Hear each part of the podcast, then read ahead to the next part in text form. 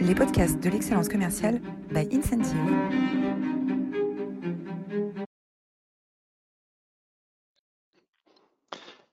Bonjour à toutes, bonjour à tous et bienvenue dans cette nouvelle édition des Masterclass de l'excellence commerciale. Aujourd'hui, nous allons parler social commerce, euh, une révolution, une évolution.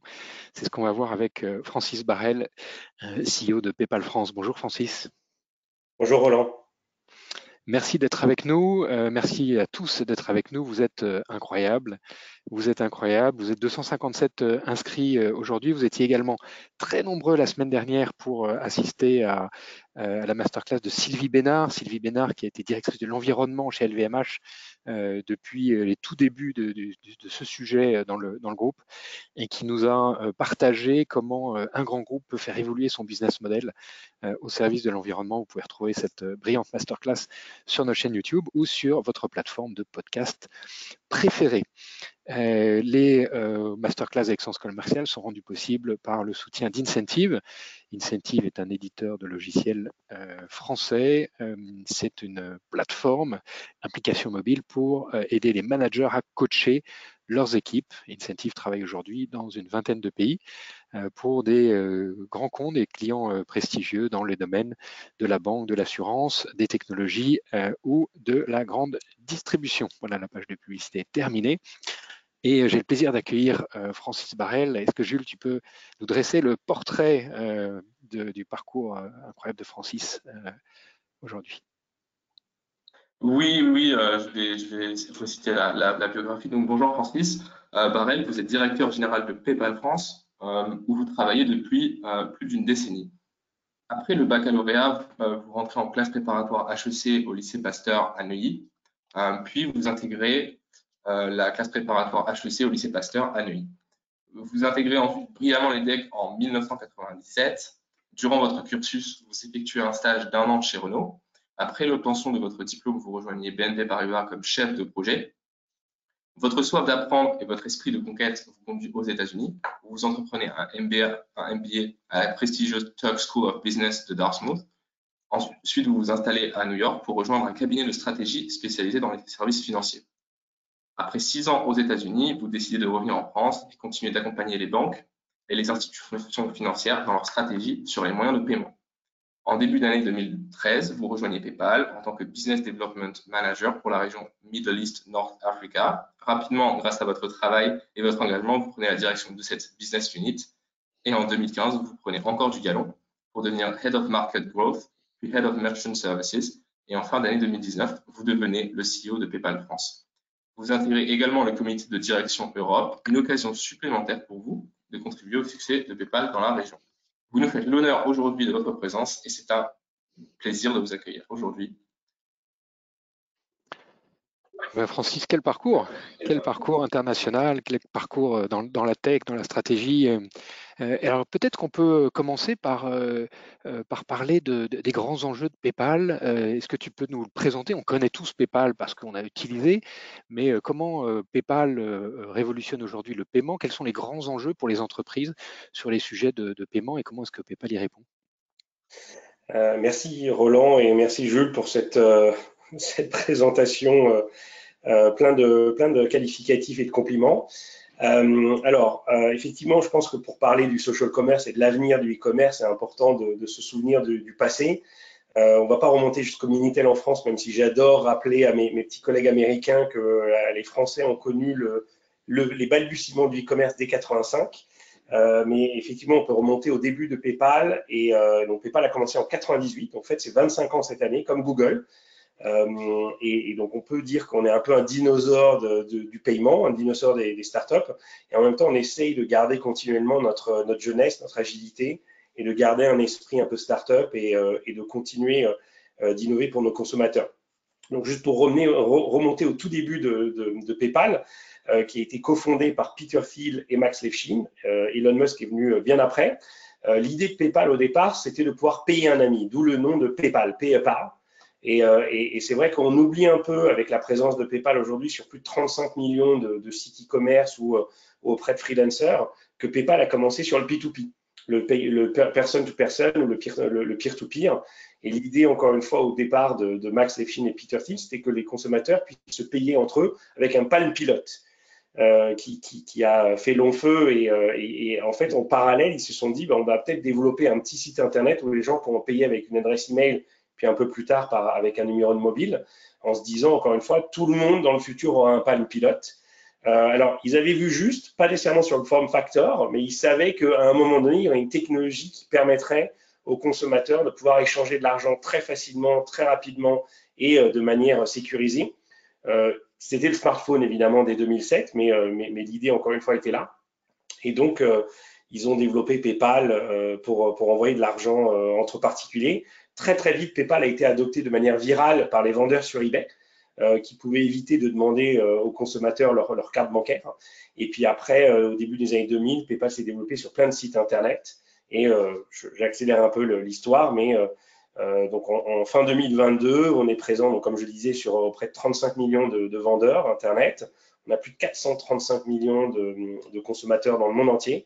En France, c'est un petit peu plus de 1 million de, de commerçants. Donc c'est vraiment une, un très beau, euh, très, très, beau, très beau succès. On est le quatrième plus gros pays de, PayPal dans le monde et on a 14 millions euh, d'utilisateurs actifs. Euh, et on travaille, en France, on travaille vraiment avec tous les secteurs de, l'économie, aussi bien des associations caritatives. On accompagne le Téléthon, par exemple, depuis plus de 17 ans.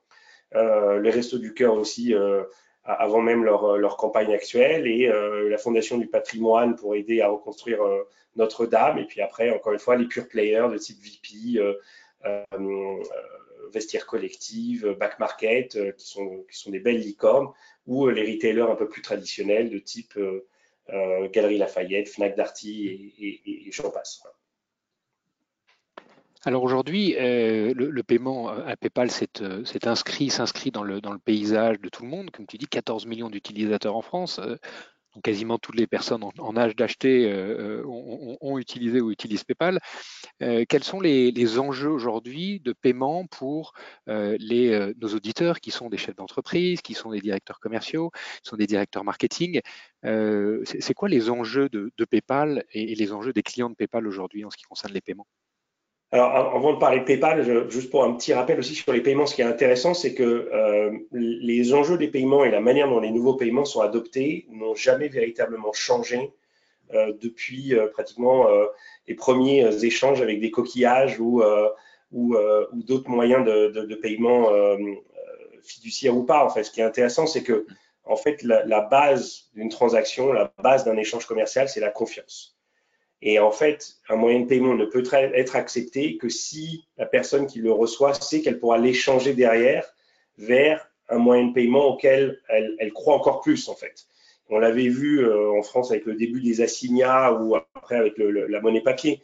C'est en fait les, consommateurs, les acheteurs n'acceptent euh, à un moment donné du, papier que s'ils savent qu'ils pourront le transformer à un moment donné en or. Et donc aujourd'hui, c'est à peu près la même chose que ce soit les cryptos ou du PayPal. En fait, c'est que ça ne marche que si la, fondation même, c'est la confiance. Et de se dire qu'on va recevoir un paiement complètement numérique et qui est euh, dans l'éther, on va dire, euh, dans, dans le cloud, comme on dit en anglais, ne pourra marcher que si les consommateurs croient que leur euh, compte, leur portefeuille, soit électronique ou pas, est sécurisé, mais qu'ils pourront aussi derrière le sortir en monnaie sonnante et trébuchante sur un compte bancaire. Donc ça, c'est vraiment la partie confiance, mais en fait, euh, un peu le, résultat de cette confiance aussi, c'est la partie acceptation. Et en fait, un moyen de paiement ne marche que s'il est accepté euh, par des commerçants, soit des commerçants en ligne ou des commerçants physiques. Et donc, ce qu'on voit en, fait en France, où euh, par exemple, il y a eu un, essai avec Moneo à un moment donné qui, est, un, peu un cas d'école sur comment essayer de, forcer certains consommateurs à changer de, moyen de paiement ou de méthode de paiement et d'habitude, euh, tout en n'ayant pas nécessairement le réseau d'acceptation euh, des petites boutiques derrière, de petits commerçants, on voit que ça, ne marche pas en fait. Et on, l'a vu avec d'autres tentatives derrière de wallet électronique. En fait, si à un moment donné le réseau d'acceptation n'est pas là, ça ne marchera pas. Et donc pour revenir à, ta question Roland sur les, enjeux de PayPal, nous on, on en a Trois, clairement, en fait, c'est un, l'innovation du type de produit. Deux, l'innovation euh, des moyens, enfin, des, euh, de l'expérience client. Et, les deux, euh, en fait, on ne peut pas innover sur, l'expérience, sur, les produits tant qu'on n'innove pas aussi sur l'expérience client et, vice-versa. Et le 3, en fait, c'est continuer effectivement d'étendre notre réseau d'acceptation, aussi bien de e-commerçants que un réseau d'émissions aussi qui sont les consommateurs, les acheteurs. Parce qu'encore une fois, il faut, on parle en anglais de network effect, l'effet réseau qui, qui, est, une théorie en, microéconomie qui dit que plus un réseau a de la valeur, plus des, gens vont vouloir participer à ce réseau. Moi, l'exemple que j'adore donner, c'est quand Alexandre Graham Bell a, créé le téléphone. Euh, je pose ça en interview parfois, c'est qui est-ce qu'il a appelé en premier? Et euh, alors parfois, il gens ont une réponse assez mignonne qui dit bah, leur maman, sa maman. Sauf qu'après, sa maman n'avait pas de téléphone en fait à l'époque. Et donc l'idée, c'est que le réseau téléphonique a commencé à prendre de la valeur fin du 19e, début du 20e, parce que chacun avait un téléphone et pouvait appeler l'autre. Et à un moment donné, les gens se sentaient exclus de ce réseau euh, de, téléphonique et tout le monde voulait avoir le téléphone. Et on l'a vu après avec 100 euh, euh, ans plus tard avec Facebook par exemple, puis avec d'autres réseaux sociaux aujourd'hui pour à commencer à poser quelques miettes par rapport à la, question sur le social commerce, mais, mais un, réseau n'a un effet que si en fait et les acheteurs et où l'émission et les vendeurs et où l'acceptation ne marchent. C'est pour ça que pour, pour conclure sur, sur, ta question sur les enjeux, il faut qu'on continue de développer notre réseau d'acceptation et notre réseau d'émission, de, porteurs de comptes PayPal, d'acheteurs, donc, et ça ne passe que par l'innovation constante. Parce qu'on sait qu'il y a la concurrence aussi euh, qui est euh, âpre, euh, mais qui ne peut, sur laquelle PayPal pourra toujours avoir un temps d'avance si elle continue d'innover, de proposer une expérience utilisateur, des nouveaux produits et services qui ont vraiment de la valeur et qui continuent à développer notre, notre réseau. Alors la confiance, la confiance, vous l'avez. Euh, on a noté un chiffre euh, du taux de fraude de PayPal euh, qui est le, bas du marché, 0,32%. Hein, donc PayPal est la, plateforme la plus sécurisée. le taux d'acceptation, bah, vous avez un million de, commerçants, 14 millions d'utilisateurs, donc a priori vous l'avez. Et cet effet réseau, ça nous fait une merveilleuse transition pour aborder euh, plus concrètement le sujet du jour, qui est le social commerce. Le social commerce, c'est ce réseau de confiance qui fait qu'aujourd'hui, j'ai plus confiance dans ce que me dit euh, le réseau social, un ambassadeur ou un ami, que euh, ce que dit la publicité. Euh, et euh, on voit qu'en Chine, le, euh, le, le, social commerce a pris une dimension tout à fait extraordinaire, a plus de mal aux États-Unis et en Europe, hein, après des attentes très fortes il y a deux ans sur l'explosion du social commerce. Finalement, ça met un peu plus de temps à, décoller en Europe et aux États-Unis. De, ta perspective d'expert, comment est-ce que tu expliques ça et comment tu vois le, le social commerce se développer aujourd'hui? Alors, en fait, il y a différents aspects. Quand on parle de, Chine et d'Asie, en fait, on sait qu'il y a quelque chose qui a très très bien marché, c'est les super apps. Et en fait, il y, a, différentes raisons pour lesquelles elles ont réussi à décoller. En fait, les, deux principales, c'est que, un, euh, ces super apps ont commencé par le paiement, justement. En fait, on en revient toujours au paiement. Et, en fait, elles ont réussi à, se lancer dans le paiement parce que euh, en Asie, euh, il y avait très très peu de paiements électroniques à l'époque. Et en fait, c'était beaucoup en espèces. Et, en fait, il y, a, un autre phénomène en microéconomie où on parle de leapfrogging. En fait, c'est l'idée en fait de dépasser euh, certains standards technologiques ou certaines phases technologiques. L'exemple que, j'aime donner euh, toujours par rapport au téléphone, et ça, ça trahit un peu mon âge, mais par exemple en Italie, dans les années 80-90, il y avait très très peu de téléphones fixes. Pour passer un, appel, il fallait aller euh, au tabac du coin ou, ou, à la mairie du coin, devant laquelle il y avait une cabine téléphonique, mais très peu de maisons avait encore, aussi tard que les années 80, avait euh, un réseau téléphonique. Et ce qui est pour, c'est pour, cette raison que dans les années 90, quand le téléphone mobile s'est lancé, en fait, les Italiens étaient euh, pratiquement les, plus, les, plus adopteurs au monde du téléphone mobile. Alors à l'époque, c'était la, la 1G, euh, mais ce qui fait que en fait, ils, ont leapfrogué en fait l'installation de lignes téléphoniques. Ils n'ont pas attendu que tout le pays soit équipé de lignes téléphoniques fixes pour s'équiper de, de, de lignes mobiles. Alors qu'en France, c'était euh, des, euh, des Orange, des, euh, SFR qui ont d'abord équipé tous les consommateurs en ligne fixe, et puis à un moment donné, ont commencé à équiper les, consommateurs en, ligne mobile. On a la même chose, par exemple, dans certains pays en voie de développement où ils n'ont pas eu ni les lignes téléphoniques, ni la 1G, ni même la 2G, mais ils sont passés directement à la 3G, donc ils ont leapfrogué la 1G, la 2G et, et encore une fois la ligne fixe pour s'installer en, 3G et avoir non seulement les, lignes mobiles, mais en plus l'Internet mobile avec tous les services euh, associés. Et, pourquoi je parle de ça? Parce qu'encore une fois, en Chine, ils n'avaient pas euh, de carte de paiement et ils n'avaient pas de réseau d'acceptation de, TPE, en fait, de terminaux de paiement électronique qui pouvaient accepter les cartes. Et donc, qu'est-ce qui s'est passé avec le leapfrogging, non seulement des lignes fixes, de la 1 ou 2 ou 3G, mais en plus euh, de, l'équipement des consommateurs par les banques en carte bancaire, en carte de paiement et, des, commerçants en TPE, c'est qu'ils ont équipé tout le monde en smartphone. Ce sont les, opérateurs télécoms euh, bradaient euh, des, téléphones qui coûtaient déjà très très peu cher par rapport aux smartphones Android ou, iOS. Et donc, ils ont réussi à équiper en, quelques années à peine, euh, alors que ça a pris plusieurs, enfin presque une décennie pour, l'Europe ou les États-Unis, des consommateurs en smartphone. Et donc, dans les smartphones, il y avait des lecteurs de QR code et des, euh, des écrans qui pouvaient euh, display, qui pouvaient montrer des, QR codes. Et donc, tout d'un coup, les petites boutiques n'avaient pas besoin de leur banque pour accepter des paiements. Les consommateurs n'avaient pas besoin de leur banque pour recevoir des cartes de paiement. Et donc, on a eu ce phénomène du paiement électronique mobile qui a explosé en Chine et, dans plein de, pays de, l'Asie. Et donc, en parallèle de ça, les deux, trois opérateurs de paiement euh, de, ces pays ont commencé à attirer des petits grands magasins et parfois des grandes marques dans leur euh, réseau, dans leur, euh, dans leur app, qui sont devenus des super apps. Qu'au-delà du paiement et de, la partie télécom, on pouvait aussi faire de l'assurance, de la banque, de l'achat évidemment, ça va de soi, et, plein d'autres services associés. Donc, encore une fois, je disais qu'il y avait deux raisons. La première, c'est que ce, côté leapfrog qui a fait qu'il y a eu un équipement en produits télécoms et en produits financiers euh, assez, euh, rapide et incommensurable en Chine et en Asie. Le deuxième élément, c'est la partie super app qui fait que je parlais de, de Facebook tout à l'heure ou d'autres médias sociaux ce qui est intéressant, c'est que ces réseaux sociaux se sont lancés avant qu'il y ait euh, des, super apps, justement, ou que même les gens pensent aux super apps en Europe et en Asie.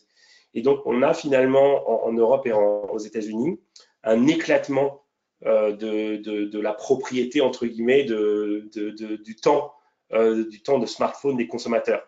Puisque, en fait, les gens font de la search sur Google, vont sur les réseaux sociaux de Meta ou d'autres, alors qu'en Chine ou en Asie, ils vont tous au même endroit. Et donc, c'est ça qui est intéressant, c'est que euh, il n'y avait pas eu besoin de super app en Europe et aux États-Unis parce qu'on avait déjà tous les équipements, que ce soit les équipements par carte par TPE, mais aussi les équipements des, apps euh, au niveau mobile. Et, donc, c'est pour ça que euh, on se retrouve avec, avec d'un côté en Asie des super apps et de l'autre côté en Europe et aux États-Unis un éclatement des services, des produits, de l'audience euh, et, chacun pense à Google pour la search, et chacun pense à Meta pour les réseaux sociaux, et euh, chacun pense euh, à, certains sites e-commerce pour l'achat, et à d'autres sites e-commerce pour tout ce qui est médias ou, du streaming de vidéos, des choses comme ça. Il n'y a pas, encore une fois, une seule et même app qui regroupe tout, comme beaucoup de super apps en Asie. Donc, finalement, pour, pour terminer un peu ces prémices, encore une fois, du social commerce, en Asie, s'étaient inscrits dès le départ dans des super apps, puisqu'elles ont commencé par le paiement. Et donc, qui dit paiement dit e-commerce et dit toujours euh, confiance et, transaction. Alors que euh, euh, dans, les, pays plus d'Occident, on n'avait pas cette notion de, de, de, social commerce et ou de, de, super apps qui sont liées au social commerce. Donc, on a quand même quelques prémices un petit peu en France, on pourra y revenir, ou en Europe, mais c'est complètement différent des comportements en Asie. C'est passionnant. Finalement, le, paiement en Chine, euh, le, développement des moyens de paiement en Chine a été à l'origine de la structuration de l'e-commerce et donc du social, euh, du, social, commerce. Alors heureusement, euh, en France et en Europe, ça bouge aussi. 31% des Français ont déjà acheté un produit via le, réseau social. C'est beaucoup moins, beaucoup moins important qu'en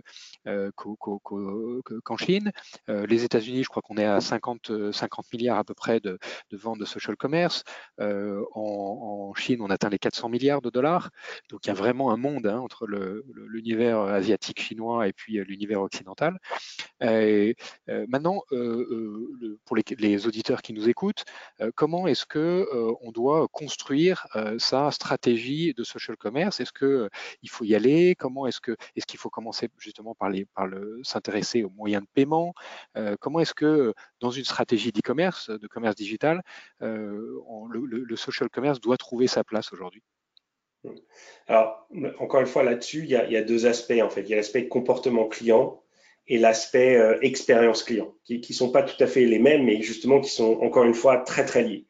Quand on regarde le comportement client, tu disais tout à l'heure qu'on avait énormément de, consommateurs qui demandaient à un ami, euh, pas nécessairement aux prémices des réseaux sociaux, mais je dirais fin des années 2010, début des années 2020, euh, euh, on, voyait en fait que on demandait à un ami quel restaurant il avait découvert, quel produit il avait acheté, et ainsi de suite. Et puis, assez récemment, finalement, même si ça, explose aujourd'hui, donc ça, existe depuis plusieurs années, mais ça a vraiment explosé, on a eu le phénomène des influenceurs aussi.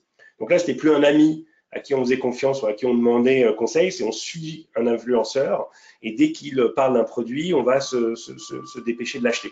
Donc ça, c'est vraiment le comportement client. On a un changement où avant, un peu comme euh, à qui veut gagner des millions, on appelle un ami pour savoir euh, où acheter. on a ce côté demandé via les, réseaux sociaux et c'était bien avant WhatsApp, c'était vraiment son groupe d'amis sur Facebook. Et encore une fois, ça trahit, mon âge parce que c'était avant les Snap euh, et, les TikTok et, autres. C'était vraiment c'est demander conseil. Et là, on a vraiment maintenant les réseaux d'influenceurs, et on parle même des micro-influenceurs, qui vont influencer encore une fois le, comportement client. Et après, il y a l'aspect, encore une fois, aussi expérience client. Ce qu'on voit, c'est qu'en absence de super app, il y a à un moment donné trop de friction, voire il y a une rupture dans l'expérience client. C'est-à-dire quoi? C'est-à-dire que on va euh, écouter un influenceur et euh, si la première chose qu'on a envie de faire, c'est de cliquer quelque part, parce qu'en fait, encore une fois, il y a un élément essentiel en e-commerce, ce qu'on appelle le call to action. C'est quand on voit, on découvre un produit, quand on entend la recommandation d'un produit, la première chose qu'on a envie de faire, c'est de cliquer pour acheter. Et en fait, quand il y a une friction et une rupture, ce qui se passe, c'est qu'on va partir d'un environnement, d'un écosystème très média. Donc, ça peut être encore une fois une chaîne YouTube, ça peut être un réseau social et on va sortir de ce réseau social et on va aller sur un site e-commerce. Parfois, c'est un micro-site. La plupart du temps, c'est le vrai site du, commerçant qui détient le produit qui est euh, cité ou qui a sponsorisé la vidéo ou le, post social. Et du coup, on ne va pas s'y retrouver. Et, donc, pour revenir à, ta demande de conseil, on peut pas difficilement influencer les consommateurs au-delà de dépenser beaucoup d'argent en marketing et en, en influenceurs. Euh, et, parfois, en fait, on peut parler de guérilla marketing, qui est de, proposer des, euh, sur ses propres réseaux, de proposer euh, des, des, vidéos, des produits qui vont devenir viraux et qui vont dans ce cas-là influencer sans besoin de faire trop de marketing, de dépenses marketing, le comportement des consommateurs. Mais si justement on a pensé au marketing, mais on n'a pas pensé à l'expérience client derrière, et qu'il y a une friction, qu'il n'y a pas de, qu'il y a une rupture encore une fois dans la chaîne d'achat, et ben en fait on va se retrouver avec un taux de conversion qui est euh, très très mauvais. Et c'est vraiment ça l'essentiel. Encore une fois, c'est vrai que nous chez PayPal, j'en parlais tout à l'heure, on va, on va toujours essayer d'innover soit sur les produits, soit sur l'expérience client. Et en fait, le maître mot qu'on a au-delà de la sécurité, c'est la conversion. Et justement, d'ailleurs, dans les paiements, on voit qu'il y a toujours un équilibre vraiment qui, doit être parfait entre sécurité et simplicité et ou expérience client. Parce que si c'est trop sécurisé, c'est pas assez simple. Si c'est trop simple, c'est pas assez sécurisé. Et donc le but, c'est vraiment de trouver comment arriver à, sécuriser la transaction au maximum tout en étant complètement invisible dans la manière dont on la sécurise. Et c'est pour ça que, par exemple, on travaille depuis quelques années avec Meta, aussi bien sur Instagram que sur euh, Facebook, pour que le consommateur, il n'ait pas à sortir euh, de cet environnement social pour pouvoir acheter. Mais c'est vrai qu'encore une fois, ça dépend beaucoup de la marque, ça dépend même de la personne qui va poster la vidéo. C'est pas nécessairement, euh, et ça dépend aussi énormément de, de, méta, dans, la manière dont ils vont créer des expériences ou d'autres réseaux sociaux, dans la manière dont ils vont rendre ce qu'on appelle des posts cliquables et ou euh, commerciaux. c'est essentiel justement de travailler sur tout cet environnement, tout cet écosystème pour que si un réseau social met en place des vidéos cliquables et ou des, des, posts commerciaux, il faut que l'expérience client et la chaîne d'achat de la marque suivent derrière. Quel est le poids, à ton avis, en termes de, euh, dans l'expérience client euh, du réseau social lui-même qui met en place tous ces formats euh, cliquables et le, poids du travail que peut faire la marque elle-même une fois que la personne a cliqué. Finalement, est-ce qu'il faut attendre que le, métier soit plus mature et que les formats soient plus souples, plus fluides, ou est-ce qu'on peut déjà rentrer sur ces sujets de façon très agressive parce que finalement la chaîne, chaîne de, de d'expérience utilisateur euh, est déjà potentiellement euh, fluide? Alors, en fait, ça dépend énormément de la notoriété de la marque. Et, en fait, c'est pour ça que finalement, le social commerce, c'est juste une autre forme de marketplace. Et en fait, les marketplaces, euh, elles fonctionnent énormément grâce à une concentration autour d'un positionnement et ou d'un produit. Euh, je parlais de back market tout à l'heure, qui est vraiment qui a commencé sur le, reconditionnement de, de smartphones qui a étendu au reconditionnement d'ordinateurs. Et aujourd'hui, on peut même acheter un lave-vaisselle ou un frigo reconditionné sur Back Market. Et c'est vrai qu'ils ont un positionnement très smartphone. Et donc, euh, euh, leurs, vendeurs, par exemple, sont des usines de reconditionnement qui récupèrent les téléphones et les vendent sur Back Market. Personne ne connaît les marques de ces, de usines de reconditionnement et en fait, elles n'ont aucun intérêt à créer leur propre site internet pour attirer le chaland.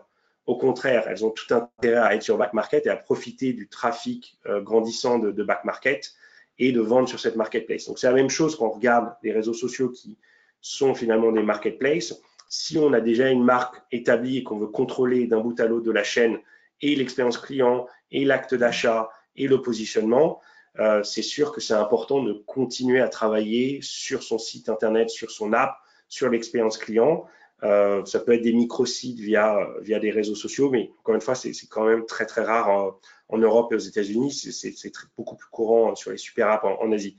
Euh, si on est euh, une toute nouvelle marque et qu'on a besoin de s'établir, euh, ben, encore une fois, il y a deux options. C'est soit vous, vous, matraquez en, en acquisition client via des budgets marketing énormes pour établir une marque direct to consumer, par exemple, pour les attirer sur votre site, mais on sait que le coût d'acquisition augmente aujourd'hui et que les levées de fonds ont diminué, donc ça permet beaucoup moins d'avoir euh, énormément de budget marketing. L'autre option, c'est d'aller sur la marketplace. Vous avez de plus en plus de marketplaces d'ailleurs qui vous permettent de créer un écosystème de marques pour que vous ayez quand même euh, une identité euh, visible et, lisible auprès de, enfin, pour le client. C'est pas, pas, pas tout le temps le cas encore, mais c'est une manière de, commencer à structurer votre, votre, votre approche commerciale. Et surtout, moi, ce que j'aime beaucoup avec les marketplaces, c'est que ça permet d'avoir le feedback client. C'est-à-dire que quand vous lancez un produit, le mieux, c'est aller sur les marketplaces, là où vous aurez euh, des, milliers, voire des millions de clients, d'acheteurs potentiels.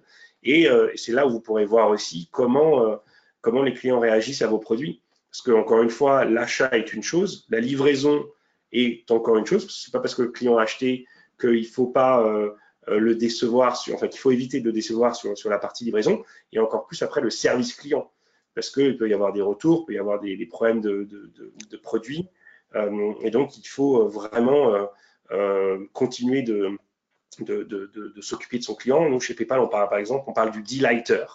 Donc c'est vrai que euh, sachant qu'on a 435 millions euh, de clients, c'est difficile de tous les, leur, amener ce plaisir, cette bonne surprise, pour, traduire peut-être en français le, terme de delight, mais on, essaye continuellement de trouver comment euh, enfin, surprendre, surprendre agréablement nos clients, leur apporter du delight euh, avec l'expérience client, avec le service client. Euh, on, a, des, dizaines de milliers d'agents euh, qui sont toujours au téléphone. On n'est pas que virtuel, on est quand même aussi au téléphone. Il y a des, êtres humains. On, utilise, euh, l'intelligence artificielle depuis plus d'une dizaine d'années sur nos modèles de risque pour pouvoir les peaufiner et pour pouvoir, encore une fois, garantir la sécurité. Mais on ne va pas utiliser l'intelligence artificielle pour remplacer notre, service client parce qu'on sait que des consommateurs, ils ont besoin de, gens humains. Et c'est ma recommandation auprès de nouvelles marques aussi, c'est avoir au moins une première personne, même dans une startup, qui est responsable de, du service après-vente et qui peut euh, répondre au bout du fil. Delight the customer. On arrive à la fin de, cet entretien, une demi-heure, ça passe tellement vite. Euh, est-ce que tu pourrais nous partager ta, vision de euh, comment est-ce que euh, l'e-commerce et le social commerce vont évoluer dans les prochains mois, dans les prochaines années? Est-ce qu'il y a des tendances auxquelles il faut qu'on se prépare? Et comment, chez PayPal, vous, vous préparez l'avenir? Alors, c'est vrai qu'on a, on a peu parlé du live shopping, par exemple, qui est, c'est pas si récent non plus, mais là, c'est adopté par de plus en plus de marques. Euh, donc il y, a, y, a, le live shopping qui, qui, qui, qui, marche, qui marche de mieux en mieux. Euh, il y a toutes les tendances. Donc ça, c'est plus proposé par des e-commerçants. Puis après, il y a toutes les tendances au niveau des consommateurs. Donc, par exemple, quand on parle du social shopping, ce qui est intéressant, c'est qu'en français, si on traduirait ça par une tendance sociale, c'est euh, ce qu'on appelle la RSE, par exemple. C'est le S de RSE. Et, euh, et, du coup, ça veut dire qu'il y a de plus en plus de consommateurs qui, avant euh, la crise inflationniste actuelle euh, sur laquelle je vais revenir, on avait de plus en plus de consommateurs qui regardaient à euh, l'impact environnemental d'un produit, à la manière dont il était fabriqué, à, est-ce que justement, si c'est un produit de seconde main, ça a moins d'impact sur l'environnement comme on le sait. Donc il y a eu beaucoup d'éléments, est-ce qu'il est bio, et, ainsi de suite. Là, avec la, la, la crise économique actuelle liée à la guerre en Ukraine et avec toute l'inflation qui, qui est arrivée derrière, c'est de plus en plus compliqué pour les consommateurs de s'occuper d'abord de la terre et de l'environnement. On parle de euh, la fin du monde versus la fin du mois, en fait, qui, est vraiment une, très bonne expression, je trouve, et qui montre qu'encore une fois, bah, avant de s'occuper de où a été fabriqué le produit, est-ce que euh, les enfants ou euh, la chaîne d'approvisionnement ont été, enfin, a été corrompue, d'abord regarder combien ça va coûter sur, dans le porte-monnaie. Et donc, c'est vrai que ça a une influence aussi euh, sur, sur les produits qui sont achetés, euh, sur la destination des produits, enfin sur l'origine des produits. Parce qu'avant, on avait de moins en moins de clients qui achetaient en Asie parce qu'ils disaient, bah, euh, on ne sait pas comment ça a été fabriqué, par qui. Et là, à nouveau, bah, vu que ce sont des produits de, de, moins en moins chers, on va, on va se focaliser sur, sur le, le, le, les produits les moins chers sans regarder leur origine. Euh, donc ça, ça, ça continue d'évoluer. Donc finalement, il y a trois ans ou deux ans, j'aurais pu dire, bah voilà, on va avoir de, de plus en plus de produits locaux de plus en plus de produits verts et inclusifs et bio, et, euh, et euh, sans compter la, guerre en Ukraine qui a eu un impact euh, avec d'autres deux éléments fondateurs évidemment dedans, mais qui a un impact sur, sur, sur l'inflation et sur, sur le pouvoir d'achat des, Français ou des, Occidentaux. donc c'est difficile de, se projeter aussi loin. Mais ce qu'on sait encore une fois, c'est que les, les marques vont essayer de trouver encore une fois une expérience client toujours innovante, de les ramener dans leur cocon, encore une fois, euh, de, pouvoir créer un, contrôle de, l'expérience euh, end-to-end. Euh, donc ça, c'est essentiel. Est-ce que ça passe par le live shopping où il y a des employés et ou des influenceurs qui sont dans leur magasin et qui montrent les, produits ou est-ce que c'est d'autres expériences Donc ça, ça va continuer d'évoluer. Je pense que euh, c'est pas parce qu'il y a une crise économique que les, Français ou les Occidentaux vont oublier leurs attentes RSE vont euh, demander aux marques d'être éthiques, euh, d'être responsables, euh, de, toujours pousser sur, sur, sur la transparence. Euh, et, et, finalement, en fait, à un moment donné, il va y avoir une pression sur la transparence et le prix aussi pour, pour, pour les marques locales. Euh, donc ça, ça va continuer de, progresser. Euh, donc, donc ça va continuer aussi d'influencer le e-commerce. Bien, écoute, merci. Euh, finalement, on va, on va retenir euh, ces, deux enjeux, la confiance et le, et le réseau.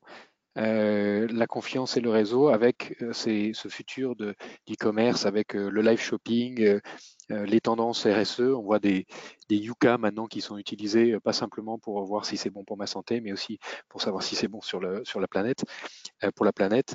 Et puis le contrôle de l'expérience end-to-end, finalement, il est un peu là. Hein. C'est autour de l'expérience client que tout va se jouer dans l'avenir. Tout à fait. Un immense merci euh, pour cette, euh, ce, partage. Euh, tu as quelques ouvrages que tu nous as conseillés. Alors peut-être que Jules, tu as le, ces ouvrages à disposition. je crois qu'il y a deux anglais, pas trois anglais d'ailleurs, mais je, peux, je peux les citer si, si tu veux. Oui, très bien, merveilleux. Ouais. je les explique un tout petit peu. En fait, le premier, c'est Outliers de Malcolm Gladwell qui est un journaliste américain du New Yorker qui a commencé à écrire quelques livres euh, vraiment fascinants. Et Outlier, c'est mon, livre préféré de ces 10-15 euh, dernières années qui parle du succès euh, et, de l'origine du succès en fait. Donc c'est vraiment c'est fascinant. c'est très très drôle à lire aussi, je, je le recommande fortement. le deuxième, c'est Freakonomics, qui parle de tout ce qui est incentives euh, dans, dans, dans, dans, la vie, euh, pas, pas, pas, pas microéconomique ou macroéconomique, mais dans la vie euh, quotidienne des gens. Donc vraiment, c'est très très sympa. Et le dernier, ça c'est plus un, un, un, livre de science-fiction, euh, parce que c'est vraiment un genre que j'adore. Ça s'appelle le, le, The President's Vampire. Donc c'est littéralement le, le vampire au service du président. Et c'est un. Euh, alors, pardon, non, j'avais parlé de Martian aussi d'ailleurs. Du coup, je vais en donner deux. Donc, The Martian, qui est transformé en, en, en film par, euh, par, Ridley Scott, qui est vraiment extraordinaire comme livre. L'adaptation au cinéma est vraiment très, très fidèle. Mais le, le, livre est exceptionnel, je le recommande beaucoup. Et ce, cet écrivain a écrit aussi un deuxième livre qui se passe sur la Lune et qui s'appelle Artemis. Donc, vraiment, euh, je recommande beaucoup cet écrivain. Finalement, donc un quatrième en bonus donc, c'est The President's Vampire par euh, Christopher Fansworth aussi. Euh, et ça, c'est euh, vraiment assez sympa. Donc, c'est un, un, vampire qui travaille pour le président des États-Unis et, et, qui est une sorte de James Bond discret et, des temps modernes, mais qui en même temps a des pouvoirs surhumains dû, dû à son vampirisme. Voilà. Donc, deux, deux, livres d'économie et de business très sérieux et deux autres beaucoup moins, mais toujours très sympas et intéressants. Economics, Martian et The President's Vampire. Euh, un immense merci pour, euh, pour, euh, ta présentation, pour ta présence ici. Euh, si, tu as encore, si tu as encore quelques minutes, on sera ravi de, de te garder avec nous pour les questions des, des auditeurs. Bien sûr. qui sont nombreux aujourd'hui. Est-ce que Jules, on a déjà des, des questions sur le, sur le, si vous voulez poser des questions, n'hésitez pas sur l'interface de GoToWebinar, vous pouvez le faire directement. Oui, oui, oui. J'ai une question de Jean quels sont les engagements euh, de PayPal justement envers le développement durable euh, et la responsabilité sociale des entreprises? Alors, c'est un très bon point parce que c'est vrai que parfois on pense que les entreprises du numérique sont un peu épargnées par leur impact euh, environnemental et parfois on pense que c'est celles qui polluent le plus. Donc, c'est vrai que nous, on a, enfin, grâce ou à cause de la sécurité, on a, on a des, des, des banques de serveurs dans le monde entier et donc qui consomment énormément d'énergie. Et donc, on, a comme engagement euh, d'avoir de l'énergie 100% euh, renouvelable euh, d'ici 2030 et d'avoir un impact, un net, zéro impact au niveau de nos bureaux, au niveau de notre siège. donc ça, c'est assez essentiel. Puis après, au niveau de, tout ce qui est la partie R et S, en fait, nous, en fait, depuis le départ, PayPal, notre mission, notre vision, c'est l'inclusion financière. Donc en fait, on travaille énormément pour euh, aider euh, les populations qui sont exclues euh, d'un service financier traditionnel à pouvoir profiter des services de PayPal. L'exemple que j'adore donner, c'est quand j'ai commencé chez PayPal, j'étais, je m'occupais du Moyen-Orient, en Afrique du Nord. Il y avait eu un article au bout de quelques mois qui disait que dans un pays, dans une région où une femme a besoin de son père, de son frère ou de son, euh, de son mari pour pouvoir ouvrir un compte bancaire, euh, elle peut devenir entrepreneuse avec un simple compte Instagram et un compte PayPal. Euh, Instagram pour euh, publier les produits, déjà à l'époque, encore une fois, le social commerce, et euh, un compte PayPal pour recevoir les paiements sans avoir besoin, encore une fois, d'un homme pour, pour contrôler sa, sa, destinée d'entrepreneuse. Donc c'est vrai que, que ce soit les femmes, quelle que soit la population, on essaie de les intégrer dans notre écosystème. Donc l'inclusion est l'une de nos valeurs clés et notre mission aussi de, au niveau de, de l'inclusion financière. Très bien. Ensuite, euh, j'ai Charles qui demande euh, comment PayPal s'est adapté justement à la crise du Covid envers les petits commerces? Euh, alors, ce qui est intéressant, c'est que, bah, évidemment, autour du 15 mars, il, y a, trois ans, on a eu des, petites boutiques qui étaient pour beaucoup dans, le monde physique, qui du jour au lendemain ont dû fermer et dont, la survie dépendait de leur vente en ligne. Donc en fait, euh, nous, on a été pris euh, d'une mission assez euh, sainte presque, où on avait des, des, nos, nos, employés et, moi-même, en fait, on était disponible 24-7. à l'époque, je recevais des contacts, mais tous les jours, toutes les nuits, tous les week-ends par, sur LinkedIn pour aider des consommateurs, des clients, des, des, des, marchands pour avancer avec PayPal s'ils avaient des questions, des problèmes techniques, des choses comme ça. Et donc, en fait, on été pris d'une mission pour pour vraiment accompagner les e-commerçants. Et la première, en fait, euh, qui pourrait être euh, assez banale, mais quand on passe de euh, quelques centaines d'euros par mois de vente en ligne à quelques milliers d'euros par jour, parce qu'encore une fois, les ventes en ligne représentaient 5% de son chiffre d'affaires et tout d'un coup représentent 100%, et eh bien notre modèle de risque, il est un peu chahuté. Donc l'objectif, c'est de comprendre qu'est-ce qu'il y a derrière cette augmentation exponentielle et d'accompagner encore une fois les, les, les, petits euh, commerces à, à, se développer sur Internet et de leur donner quelques, quelques bons conseils. D'autres parties aussi, c'est à ce moment-là, on a décidé d'accélérer le lancement du QR code euh, qui avait permis justement le, le, mélange euh, physique et digital. Alors moi, je déteste le mot figital, donc je vais, je vais l'utiliser qu'une fois et après me, me, me, me laver la bouche. Mais en fait, l'idée, c'est de permettre à l'époque, quand les boutiques étaient euh, fermées ou ne pouvaient pas recevoir du public et des, restaurants qui prenaient des, commandes euh, de leur façade euh, fermée, c'était de pouvoir payer avec un QR code sans contact de manière instantanée et sécurisée avant que les restaurants puissent aller voir leur banque qui pouvait être en partie fermée ou avec des horaires réduits et récupérer des, TPO de sites internet qui ne marchaient pas nécessairement. donc on, a réussi à, à, lancer ça de manière très très rapide en quelques jours euh, pour pouvoir permettre aux, PME de, se développer euh, dans le monde digital euh, très rapidement. Très bien. Est-ce que, enfin, j'ai Jeanne qui demande, est-ce que vous, vous achetez personnellement sur les réseaux sociaux justement? Alors, moi, j'achète assez, je dirais pas presque trop, trop souvent, mais j'ai acheté un, jean génial via Instagram et j'avais acheté aussi un, un produit pour m'obliger à me tenir droit. Euh, et comme, euh, comme les gens peuvent le voir, euh, je ne le porte pas actuellement, mais c'est un petit produit électronique qui se met dans le dos et qui vibre quand on ne se, tient pas droit. Euh, donc voilà, je suis assez friand de, de gadgets. Euh, je fais aussi des campagnes Indiegogo. J'ai acheté un autre produit qui va me, me réveiller de manière très subtile sans réveiller mon épouse à côté. comme ça, je pourrais lire hein, ou écrire le matin sans, sans la réveiller. Donc euh, voilà, donc j'essaye de, je suis toujours à, l'affût de, pas nécessairement de bonnes affaires, mais en tout cas de produits innovants. Un immense, un immense merci, Francis. Euh, Francis Barrel, CEO de PayPal France, sur l'avenir de l'e-commerce, le social commerce, et au cœur de cette révolution, les paiements, la confiance et l'expérience client. Un immense merci pour ta présence avec nous euh, au Masterclass de l'excellence commerciale. Je vous donne rendez-vous à toutes et à tous la semaine prochaine avec euh, Cécile Cabanis, député CEO euh, du fonds d'investissement Tikeo Capital qui est au bord de Danone et de Schneider Electric qui nous parlera de direction financière et RSE. Un immense merci de votre fidélité et à la semaine prochaine. Merci Roland, merci Jules. Au revoir.